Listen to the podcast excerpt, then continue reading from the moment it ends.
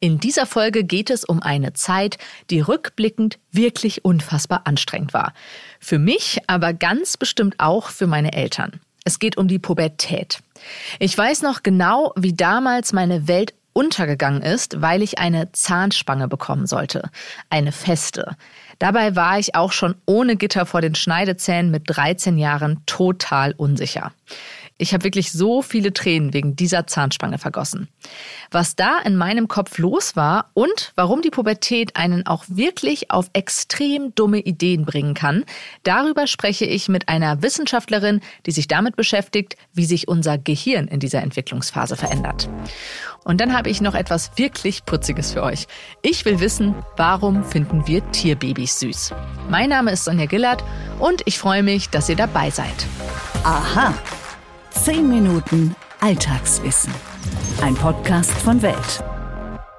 Die Pubertät. Erinnert ihr euch auch noch so gut an diese Zeit? In der Schule lernt man ja vor allem, wie sich der Körper in dieser Lebensphase verändert. Die Brüste wachsen, die ersten Bartstoppeln sind zu sehen, der Stimmbruch und die erste Regelblutung sind das Thema im Unterricht. Doch nicht nur äußerlich ändert sich vieles, sondern auch im Inneren ist so einiges los. Und damit meine ich nicht nur die Emotionen, die Kopf stehen, sondern unser Gehirn. Denn in unserem Gehirn verändert sich in der Pubertät jede Menge. Es wird quasi noch einmal umprogrammiert. Was genau in dieser Zeit passiert, erforscht Nicola Ferdinand von der Bergischen Universität Wuppertal. Dort leitet sie den Lehrstuhl für Psychologie mit Schwerpunkt neurokognitive Entwicklung und Verhaltensregulation. Hallo, Frau Ferdinand. Guten Morgen, Frau Gillett. Es heißt ja, dass sich in der Pubertät unser Gehirn nochmal ganz neu sortiert. Wie genau verändert sich das Gehirn denn in dieser Entwicklungsphase? Also neu sortieren hört sich jetzt ein bisschen so an, als würde sich das Gehirn wie ein 3D-Puzzle ganz neu und anders zusammensetzen. Die Vorstellung ist eher ein bisschen irreführend. Das Gehirn von Jugendlichen sieht nämlich, wenn man es mal oberflächlich betrachtet, schon fast ganz genauso aus wie ein erwachsenes Gehirn. Trotzdem stimmt es aber, dass in diesem Alter enorme Reifungsprozesse äh, passieren, Davon sind drei Stück ganz besonders wichtig. Der erste ähm, hat mit der Verschaltung unserer Nervenzellen zu tun. Also unser Gehirn besteht ja zum großen Teil aus Nervenzellen, die miteinander zu ganzen Netzwerken verschaltet sind. Und Tatsache ist, dass unser Gehirn erstmal viel zu viele dieser Verschaltungen produziert und dann im Laufe der Entwicklung die aussortiert, die nicht benötigt werden. Die, die, die wir nicht benutzen. Die anderen, die wir benutzen, die werden dann verstärkt. Man hört häufig den Ausdruck, zu Datenautobahnen werden die ausgebaut. Ne? Wo und wann das im Gehirn passiert, das ist je nach Hirnareal, je nach Ort im Gehirn ganz unterschiedlich. Und im Jugendalter äh, passiert das sehr stark im vorderen Teil des Gehirns, in unserem frontalen Kortex der ist sehr wichtig für unsere Verhaltenssteuerung. Also in der Psychologie nennen wir das auch kognitive Kontrolle. Das heißt, dieser Teil des Gehirns sorgt dafür, dass wir zielgerichtet handeln können, dass wir uns rational verhalten können, dass wir planen, dass wir auch mal Impulse unterdrücken können und was nicht tun können und so weiter. Und diese Entwicklung, äh, die da stattfindet, sorgt dann dafür, dass wir bei Pubertierenden häufiger oder Pubertierende häufiger beschreiben mit den Worten kopflos, unvernünftig und albern? Ja, also so im mittleren Jugendalter, ungefähr mit 14, haben wir die höchste Verschaltungsdichte und dann beginnt erst dieser Prozess des Aussortierens und die wichtigen Verbindungen zu verstärken. Ähm, und das heißt, dass die Verhaltenskontrolle von Jugendlichen zu dem Zeitpunkt noch gar nicht so ausgereift sein kann wie bei Erwachsenen. Das heißt aber nicht, dass sie nicht so ausgereift wäre, dass äh, sie gar nicht rational denken können oder planen können. Sie können das natürlich schon deutlich besser als jüngere Kinder, aber eben noch nicht ganz so gut wie junge Erwachsene. Das heißt, Pubertierende können Risiken gar nicht so gut sehen wie Erwachsene oder spielt das Wollen da auch eine große Rolle? Ja, beides. Also da kommen wir zu dem zweiten wichtigen Entwicklungsprozess und zum dritten. Der zweite findet in einem ganz anderen Hirnareal statt, dem sogenannten limbischen System. Und das ist für die Verarbeitung von Emotionen zuständig, aber auch äh, für unsere Motivation. Also das verarbeitet auch Dinge, die uns motivieren oder die für uns belohnend sind. Und äh, das limbische System ist im Jugendalter überaktiv. Also das heißt, es ist besonders empfänglich für Reize von außen. Und deshalb sind Jugendliche auch emotionaler, erleben ihre Emotionen noch intensiver und sind auch für Belohnungen äh, empfänglicher. Und äh, das kann natürlich dann auch äh, da kann ich äh, später noch mal ein bisschen drauf eingehen, äh, mit Risikoverhalten äh, dann zusammenhängen. Und der dritte wichtige Entwicklungsprozess, der ist die Verschaltung von Hirnarealen. Also, dass diese Netzwerke miteinander kommunizieren können.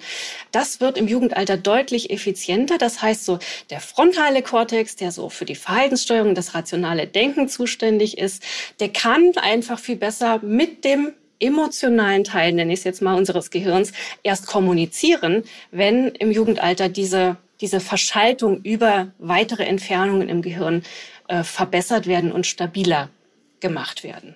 Eine Besonderheit der Pubertät ist ja auch, in einer Sekunde kann man sich noch ganz normal mit einem Teenager unterhalten. Naja, und in der nächsten Sekunde sorgt die Pubertät dann dafür, dass diese Person eine möglicherweise wirklich sehr unvernünftige Entscheidung trifft. Was ist dann da los? Also durch die, durch die Entwicklungen des Gehirns, über die wir gerade gesprochen haben, ähm, sind Jugendliche noch viel variabler in ihrem Verhalten als Erwachsene. Das heißt, man kann nicht immer genau vorhersagen, wie sie sich in einer bestimmten Situation verhalten werden. Und man kann nicht genau sagen, wird jetzt der rationale Teil des Gehirns die Entscheidung fällen? Also ist der frontale Kortex äh, beteiligt an der Entscheidung oder übernimmt der emotionale äh, Teil die Kontrolle. Und daher kommt auch die Beschreibung, dass Jugendliche immer rebellisch sind, unvernünftig, risikoaffin. Ähm, und man weiß aber mittlerweile, dass das Verhalten von Jugendlichen ganz stark von den motivationalen und emotionalen Kontexten, in denen die Entscheidungen getroffen werden, abhängt. Das heißt, je emotionaler eine Situation ist, in der Jugendliche Entscheidungen treffen müssen, desto eher verhalten sie sich auch impulsiv oder risikoreich, weil der emotionale Teil die Kontrolle übernimmt und die Kommunikation zum frontalen Kortex noch nicht so reibungslos funktioniert wie bei den Erwachsenen. Wenn man sich das Gehirn anschaut, unterscheiden sich da auch die Prozesse, die bei der Entwicklung bei Jungen und Mädchen vonstatten gehen? Ganz allgemein kann man sagen, dass das Timing, also wann die Pubertät beginnt und wie lange sie dauert, ähm, sich natürlich zwischen Jungen und Mädchen unterscheidet. In der Regel beginnt die Pubertät bei Mädchen früher und dauert auch nicht ganz so lange im Schnitt wie bei Jungs. Und die Pubertät wird ja durch die Ausschüttung von Sexualhormonen ausgelöst. Und die Sexualhormone, die können natürlich auch auf das Gehirn wirken. Und die unterscheiden sich natürlich auch in ihrer Menge zwischen Jungs und Mädchen. Also beispielsweise Testosteron wird im Durchschnitt von Jungs stärker ausgeschüttet als von Mädchen. Und deshalb ist auch die Vermutung gar nicht so unplausibel, dass man Geschlechtsunterschiede in der Hirnentwicklung finden sollte und auch in der kognitiven Entwicklung. Tatsächlich ist aber die Wirkung von Sexualhormonen auf das Gehirn noch gar nicht so gut erforscht, ähm, wie man das denken sollte. Gerade beim Testosteron, aber da häufen sich die Hinweise, dass es einen Einfluss auf das Verhalten von Jugendlichen hat. Man hat zum Beispiel gefunden, dass die Ausschüttung von Testosteron negativ auf die Dopaminproduktion wirkt. Und Dopamin ist ja ein sehr wichtiger Botenstoff in unserem Gehirn. Das ist eines unserer Glückshormone. Und das hat ähm, einen sehr wichtigen Einfluss auf unsere Motivation. Und damit versucht man zu erklären, wenn wir weniger Dopamin produzieren in dieser Zeit, wieso Jugendliche so im Allgemeinen eher weniger Antrieb haben, sich für viele Dinge nicht so gut motivieren können. Und auf der anderen Seite kann es in ganz bestimmten Hirnarealen, also zum Beispiel in diesem emotionalen Areal, dem limbischen System, ähm, die Dopaminproduktion aber ankurbeln. Also genau der gegenteilige Effekt. Und das erklärt, wieso eben Emotionen intensiver erlebt werden, wieso ähm, Belohnungen auch stark verarbeitet werden und wieso Jugendliche, gerade wenn Situationen emotional aufgeladen sind, dann vielleicht auch eher risikoreich sich verhalten. Abschließend wüsste ich noch gerne, Sie haben ja jetzt geschildert, es passiert ganz viel bei Jugendlichen im Gehirn und auch in der emotionalen Entwicklung. Das kann einen ja wirklich überrollen. Was kann man denn als Eltern tun, um sie zu unterstützen in dieser Entwicklungsphase? Welches Verhalten hilft da? Wir wissen aus der Entwicklungspsychologie, dass Eltern im Jugendalter weiter ganz, ganz wichtige Bindungs- und Bezugspersonen sind, auch wenn natürlich Freundinnen und Freunde immer wichtiger werden. Vor allem, wenn die Jugendlichen überfordert sind, dann sind die Eltern immer noch die wichtigste Anlaufstelle und der wichtigste Rückhalt. Das ist erstmal eine gute Nachricht. Also die Jugendlichen wollen nicht per se nichts mehr mit ihren Eltern zu tun haben. Das heißt, man sollte eigentlich immer ein offenes Ohr für sie haben, damit sie auch das Gefühl haben, dass sie zu den Eltern kommen können, wenn es tatsächlich Probleme gibt. Und was dabei vielleicht helfen kann, ist, wenn man etwas besser versteht, warum sich Jugendliche so verhalten, wie sie sich verhalten. Also wenn es dafür neurophysiologische oder neurochemische Erklärungen auch gibt, über die wir ja ein bisschen gesprochen haben heute, dann ist es vielleicht immer irrationale Verhalten, das gar nicht immer irrational ist, vielleicht auch ein bisschen leichter zu verstehen und es ist vielleicht auch ein bisschen leichter Geduld und Verständnis aufzubringen. Das kann ja schon zu einem entspannteren Umgang miteinander führen und vielleicht helfen. Und dann ist es sicher die größte Herausforderung im Jugendalter für Eltern, dass sie die Autonomie ihrer Kinder fördern sollten. Denn man möchte ja, dass sie sich zu selbstständigen Erwachsenen auch entwickeln können. Und dazu gehört, dass man altersangemessen auch mehr Freiräume gibt, Möglichkeiten, sich auszuprobieren. Trotzdem sollte man aber auch weiter bestimmte Regeln vorgeben, die auch eingehalten werden müssen, weil Jugendliche sind noch nicht erwachsen ähm, und die brauchen auch noch eine gewisse Struktur und Regeln, an die sie sich halten können. Und als ganz konkreten Tipp aus der neurowissenschaftlichen Forschung kann man ganz klar sagen, man sollte versuchen, wenn man mit Jugendlichen wichtige Dinge oder Probleme besprechen möchte, möglichst emotional aufgeladene Situationen vermeiden. Dazu gehört es auch, alleine mit ihnen zu sprechen, ohne Freunde oder Freundinnen, weil die die, Emo die, ähm, die Situation emotional aufladen. Man kann durch bestimmte Verhaltensweisen Anerkennung bei den Freunden, Freundinnen äh, erlangen. Und das arbeitet gegen das rationale Denken. Das heißt, emotional aufgeladene Situationen vermeiden und ähm, in einem ruhigen, neutralen Umfeld vielleicht dann Dinge ansprechen. Frau Ferdinand, danke für die Erklärung und für diesen ganz praktischen Tipp am Schluss. Sehr gerne. Das war Nicola Ferdinand von der Universität Wuppertal. Stimmt das wirklich? Mythos oder Wahrheit? Okay, ich gebe es zu, manchmal, wenn mich alles richtig nervt, dann google ich etwas eher Ungewöhnliches. Und zwar die Wörter Ferkel und Gummistiefel. Ja, das klingt komisch, aber was dann im Suchergebnis erscheint, ist wirklich niedlich. Und zwar ein kleines Ferkel in Gummistiefeln. Oh, Überraschung. Das ist für mich aber tatsächlich eine wirklich beglückende Ablenkung von Stress und Ärger. Eine Freundin hat mir das mal im Spaß gezeigt. Okay, zugegeben, wahrscheinlich ist es furchtbar für ein Tier Gummistiefel zu tragen, doch der Anblick verzückt mich immer wieder. Wahrscheinlich liegt das aber auch nicht allein an den Schuhen, denn Tierbabys, ob Katzenjunge, Küken, Elefantenkälber oder sogar Rattennachwuchs, sie sorgen einfach für Verzückung. Wir erinnern uns nur an die Prominenz, die der kleine Eisbär Knut erlangt hat. Aber woran liegt es, dass wir so begeistert auf Tierbabys reagieren? Diese Frage hat uns Süheyla gestellt. Die Antwort findet man in der Verhaltensbiologie. Tierbabys entsprechen nämlich dem Kindchenschema.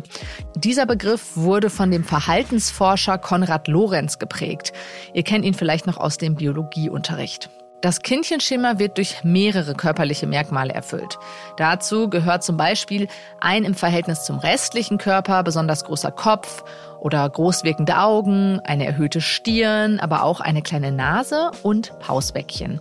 Ja, der Anblick dieser Merkmale löst dann in unserem Gehirn die Freisetzung von Glückshormonen aus, und zwar von Oxytocin und Dopamin. Und dann sind wir eben sehr verzückt, wie ich bei dem Ferkel. Diese Reaktion auf das Kindchenschema hat aber auch einen Zweck. Und zwar ist sie evolutionär überlebenswichtig. Babys, vor allem die von uns Menschen, sind anfangs völlig schutzlos ausgeliefert. Doch der Glückshormoncocktail, den sie mit ihrem Äußeren auslösen, treibt Eltern dann dazu an, wirklich alles zu tun, damit der Nachwuchs gut versorgt ist. Übrigens, sogar schon bei den Dinosauriern soll es das Kindchenschema gegeben haben. Der Paläontologe Oliver Rauhut hat mit seinem Team 2005 die Köpfe von Allosaurier-Embryonen untersucht. Und auch dabei stieß er auf das Kindchenschema. Die Schnauzen sollen kürzer gewesen sein, die Augenhöhlen besonders groß und der Kopf runder. Falls ihr jetzt Lust habt, euch von niedlichen Tierbabys ablenken zu lassen, dann habe ich was für euch. Und zwar findet ihr in den Show Notes einen Weltartikel genau zu diesem Thema und dazu gibt es 30 wirklich putzige Tierbabybilder. Das war's von 10 Minuten Alltagswissen. Mich machen nicht nur Tierbabyfotos besonders glücklich, sondern wie immer freue ich mich auch sehr, wenn ich von euch Feedback bekomme. Gerne an wissen.welt.de oder wenn ihr Lust habt, schreibt doch bei Spotify, Apple und auf den anderen Plattformen eine Bewertung für Aha 10 Minuten Alltagswissen. Mein Name ist Sonja Gillert und ich freue mich auf das nächste Mal.